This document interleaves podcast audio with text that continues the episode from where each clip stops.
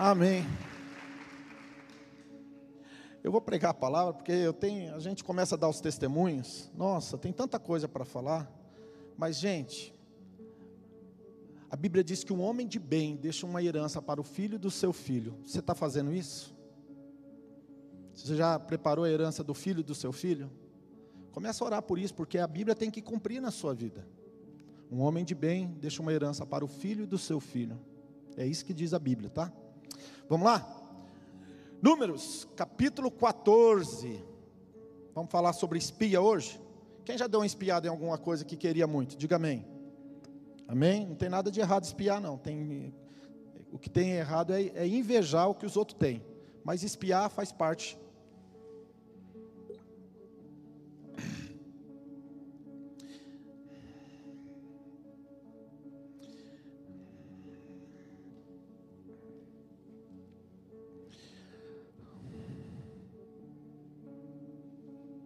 Na verdade, eu vou ler o, o, o 13, tá, gente? 13, 27 em diante, diz assim: Contaram-lhe e disseram: Fomos à terra que nos enviaste, e verdadeiramente mana leite e mel, e este é o fruto. O povo, porém, que habita nessa terra é poderoso, as cidades fortes e muito grandes, e também ali víamos os filhos de Anak. Os amalequitas habitam nesta terra no sul, e os heteus, os jebuseus, os amorreus habitam nas montanhas, e os cananeus habitam ao pé do mar e pela ribeira do Jordão. Então Caleb fez calar todo o povo perante Moisés e disse: Subamos animosamente e possuamos em herança, porque certamente prevaleceremos contra ela. Porém, os homens com ele subiram, disseram: Não poderemos subir contra aquele povo, porque é mais forte do que nós. E inflamaram e informaram a terra e tinham espiado perante os filhos de Israel, dizendo: A terra pelo meio da qual passamos a espiar é terra que consome os seus moradores, e todo o povo que vimos no meio dela são homens grandes à estatura. Também vimos gigantes, filhos de Anak, descendentes dos gigantes, éramos aos nossos olhos como gafanhotos, e assim também éramos aos seus olhos. Diga glória a Deus. Vamos orar? Pai, é a tua palavra. Nessa noite eu sei que o Senhor está suscitando pessoas aqui, Pai, na envergadura de Josué e de Caleb, para fazer coisas extraordinárias. Mas o Senhor precisa trabalhar nas nossas vidas, o Senhor precisa falar conosco para mudar paradigmas, para estabelecer crenças, para liberar coisas extraordinárias, Pai, da tua parte no nosso meio. Amados, eu tenho duas, duas revelações gostosas aqui para compartilhar com você. Mas, é, a primeira eu gostaria de começar contando a respeito de Moisés enviando doze homens, que não eram doze homens quaisquer, eram doze príncipes, eram pessoas, se fosse né, analisar hoje, seriam homens de envergadura, homens que têm conhecimento, homens que, que têm formação, homens que são empreendedores, homens e, que têm condições de fazer coisas extraordinárias, e eles foram espiar a terra, eles foram conhecer a terra que mana leite e mel, que o Senhor havia prometido desde Abraão, Obrigado, Marino Júnior. Desde Abraão, ah, que esse, essa terra seria deles. E aconteceu que foram doze homens. Eles ficaram juntos, caminharam juntos na terra prometida, eles viram as mesmas coisas, eles tiveram as mesmas experiências, inclusive nessa passagem que eu acabei de ler, você vai ver que eles mostram o tamanho que era o fruto que eles estavam trazendo da terra. Ah, era tão grande um cacho de uva que precisava de dois homens para carregar um cacho de uva. Imagina o que, que é isso? O tamanho desse cacho de uva, né? Para que dois homens, inclusive eles estão citando aqui, olha, realmente a terra é boa, realmente é uma terra que mana leite e mel, mas, mas, mas lá tem os amalequitas, Lá tem os amorreus, os heveus, os jebuseus, os amorreus. E não vai ser fácil entrar nessa terra. E tem também lá os filhos de Anak. Os filhos de Anak são gigantes, são homens de dois metros e meio, três. E olha, nós seremos devorados por ele, nós seremos exterminados. E aí no final eles dizem assim: aos nossos olhos, presta atenção nisso, aos nossos olhos e aos olhos deles, nós éramos como gafanhotos. Repita comigo essa frase, diga assim: a imagem que eu tenho de mim é mais poderosa do que a imagem que Deus tem a, a meu respeito. Diga comigo, todo mundo, vamos lá. A imagem que eu tenho de mim mesmo é mais poderosa do que a imagem que Deus tem de mim. Deixa eu falar uma coisa para você: nada vai acontecer na sua vida sem antes acontecer na sua vida, através da sua vida, sem antes acontecer na sua vida. Eu não sei como que anda essa questão da sua autoimagem. Como que você se vê? Quando você se olha no espelho, quando você está conversando com a pessoa, quando você está diante de uma autoridade, de uma pessoa de sucesso, uma pessoa bem-sucedida, uma pessoa de envergadura, como que você se enxerga? Como que você tem se visto? Quando você de manhã cedo levanta e vai no banheiro escovar os dentes e faz o teste do espelho, você olha dentro dos teus próprios olhos, como que você se enxerga? Como que você vê a você mesmo? Qual é a imagem, qual é a impressão que você carrega a teu respeito? E vou mais longe. Se você fosse colocar um nome, né? Que tipo de pessoa que você é, né? Qual é teu perfil? Qual é as tuas qualidades? Quais são os teus atributos? Quais são os teus defeitos? Quais são as tuas limitações? E você colocasse isso numa balança, como que você se sente? Você se sente crível ou débil? Perante a sua própria vida, talvez você tenha 20, 30, 40, 50, 60 anos, não sei. Se você olhar para dentro da sua vida, como que você se sente? Você se sente um vencedor ou um fracassado? Você se sente alguém que ainda tem muito para fazer ou você acha que já não tem mais esperança?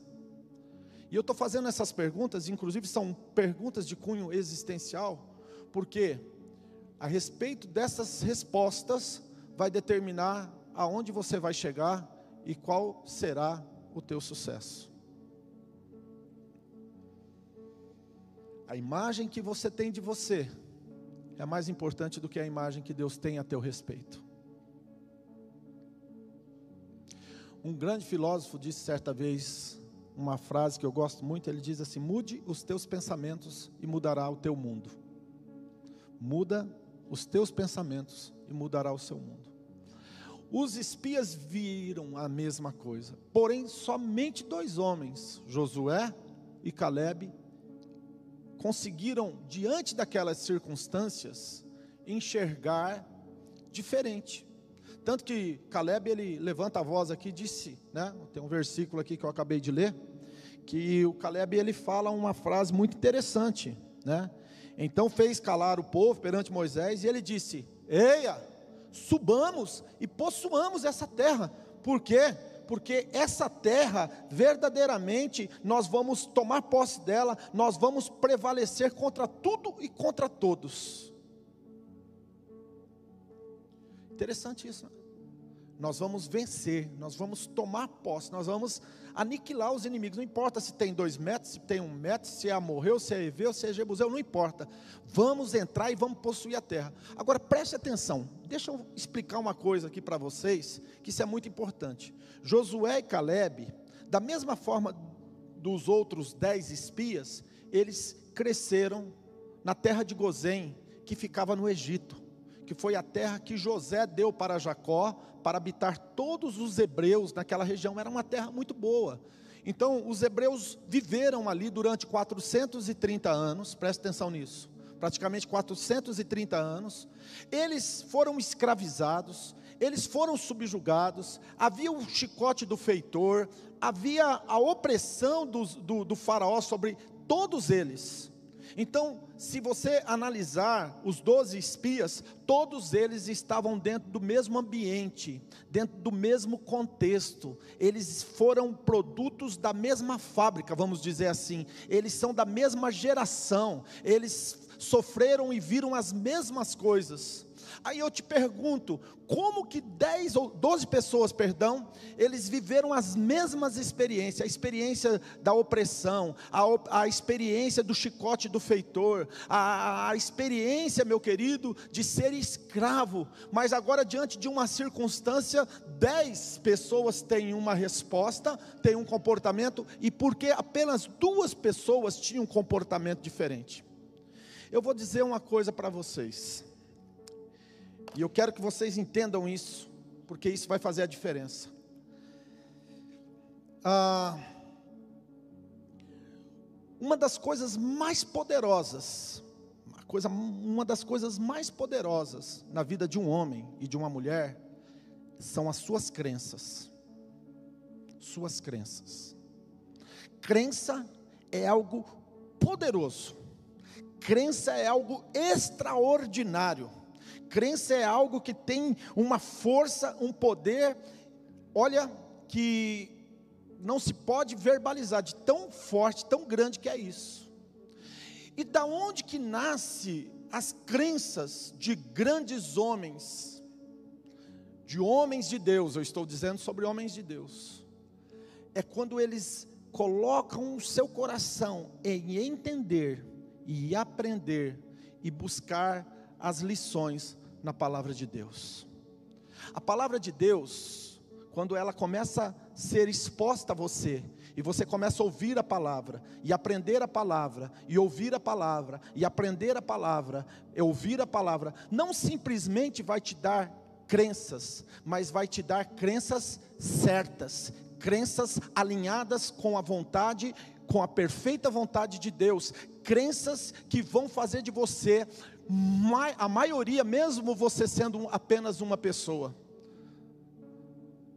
crenças que vão fazer você ir mais longe, crenças que vão te levantar quando você cair, crenças que vão dar força para você recomeçar, crenças que vai fazer você amar pessoas que humanamente falando você não conseguiria amar, crenças que vai dar para você condições para você cuidar de pessoas que você não cuidaria. Por quê? Porque crença é algo que nasce a partir da exposição de uma pessoa, e eu estou falando crenças espirituais, crenças de fé, quando elas recebem a palavra de Deus.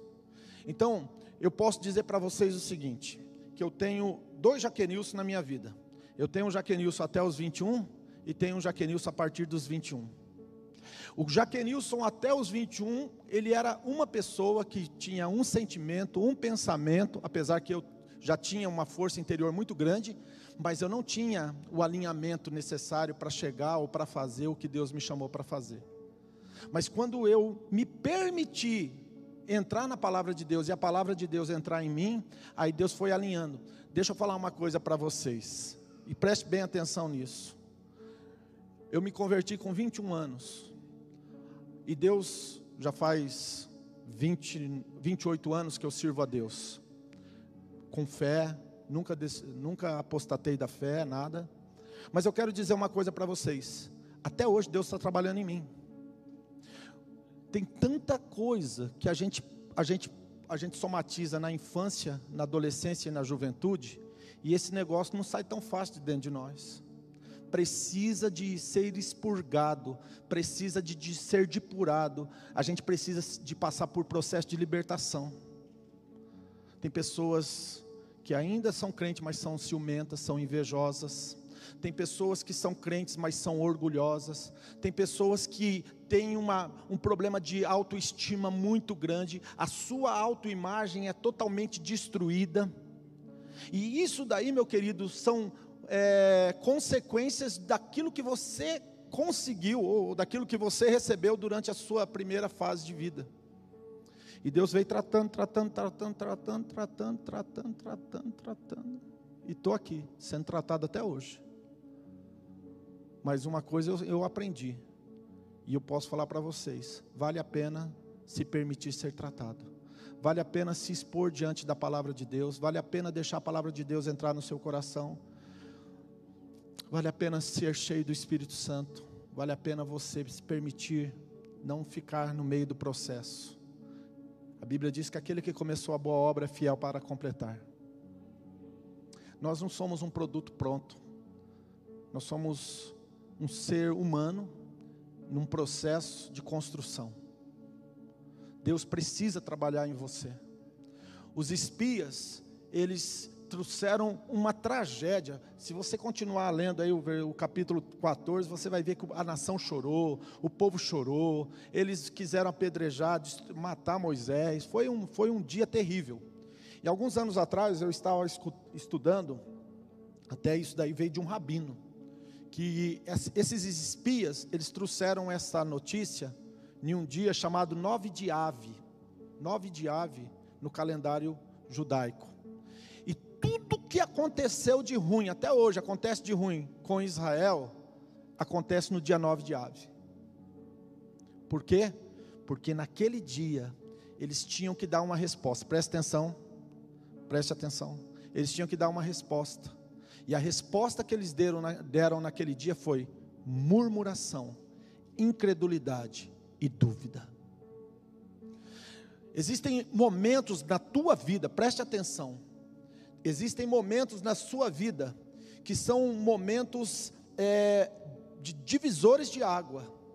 Existem momentos na sua vida que são momentos ímpares, são momentos criados por Deus para levar você para o lugar aonde Ele um dia te prometeu.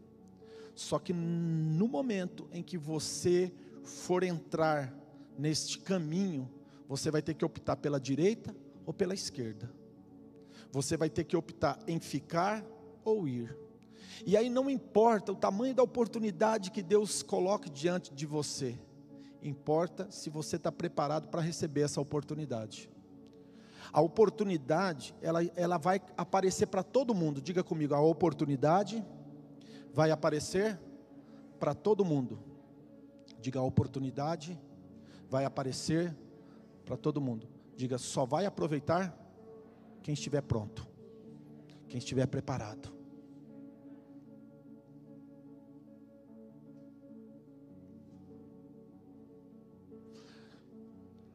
Vou te dar a segunda palavra e vou encerrar minha mensagem. A segunda palavra que eu quero dar essa noite é o seguinte: quando Moisés fugiu do Egito, ele foi para as planícies do Monte Sinai. Lá ele conheceu Joquebede, lá ele, conheceu, perdão, Joquebede é o nome da mãe dele. Ele, ele conheceu Zípora, lá ele conheceu o sogro dele, o Jetro, lá ele casou, lá ele teve os filhos dele. Foi uma benção. Ele viveu nas planícies do Sinai. No Sinai Deus apareceu para ele, né, numa sarça de fogo que não se consumia. Quem conhece a história, diga amém. E um dia Deus falou para ele: Moisés, volta lá no Egito. E tira o povo do Egito e traga aonde eu te apareci aqui, ó. Tira esse povo do Egito e traga aqui no Sinai, porque é aqui que eu apareci para você e é aqui que você vai trazer esse povo. Moisés voltou para o Egito, arrancou o povo do Egito e levou eles até onde? Até o Sinai. Só que Preste atenção nisso. Eu vou, eu vou, vou falar com gente visionária agora, com homens de fé. Homens, que, homens e mulheres aqui de fé. Moisés, ele pegou 12 homens e mandou entrar na terra prometida, sendo que desses 12 homens, só dois tiveram um espírito diferente, que foi Josué e Caleb. Quando chegou no momento né, da travessia para entrar na terra prometida, Moisés ficou no, nos montes ali, na região. Na verdade, ele foi, foi, ele subiu o Monte Nepo, né? Mas vamos dizer que fica ali nas planícies do Sinai. E aí o que, que aconteceu? Josué e Caleb entrou na terra prometida e levou o povo para a nova a terra de Canaã. Então o que, que eu aprendo aqui? Que você nunca vai levar ninguém no lugar que você não foi.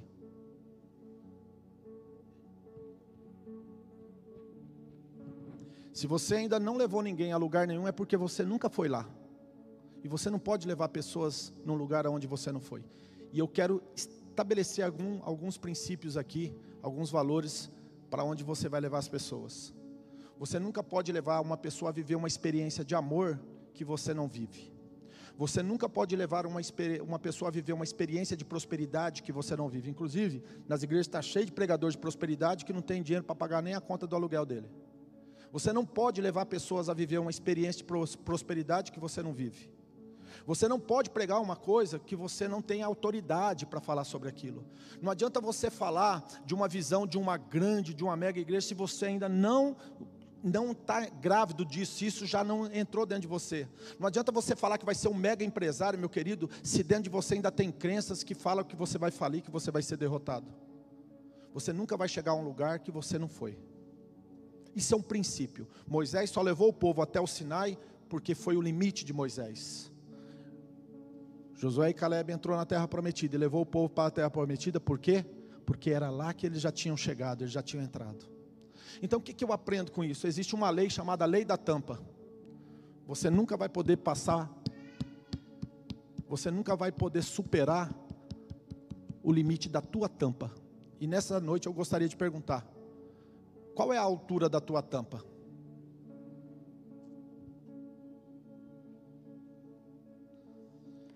Qual é a altura da tua tampa?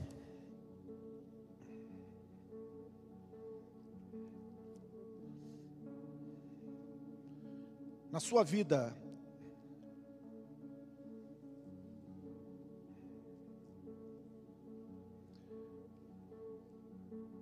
você que é um estudante, você que, que está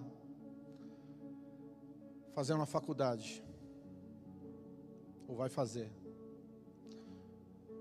você que é um homem casado, você é casado, aonde você vai levar a sua família? Você nunca vai levar as pessoas a um lugar que você não vive, que você não foi. Nem que seja no sonho, no coração, na mente ou na crença. Guarda isso no seu coração. Pastor, eu quero ser um empresário. Você se preparou para isso? Porque se você entrar nesse negócio, você vai se arrebentar e vai arrebentar os outros. Pastor, eu vou ser uma pessoa que vou ter um ministério, meu ministério vai, vai crescer. Será que vai mesmo?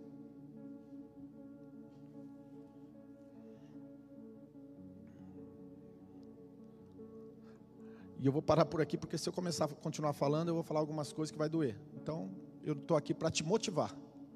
Mas eu quero que eu, eu quero falar uma coisa para você. Tem algumas áreas da sua vida que você precisa deixar ser tratado.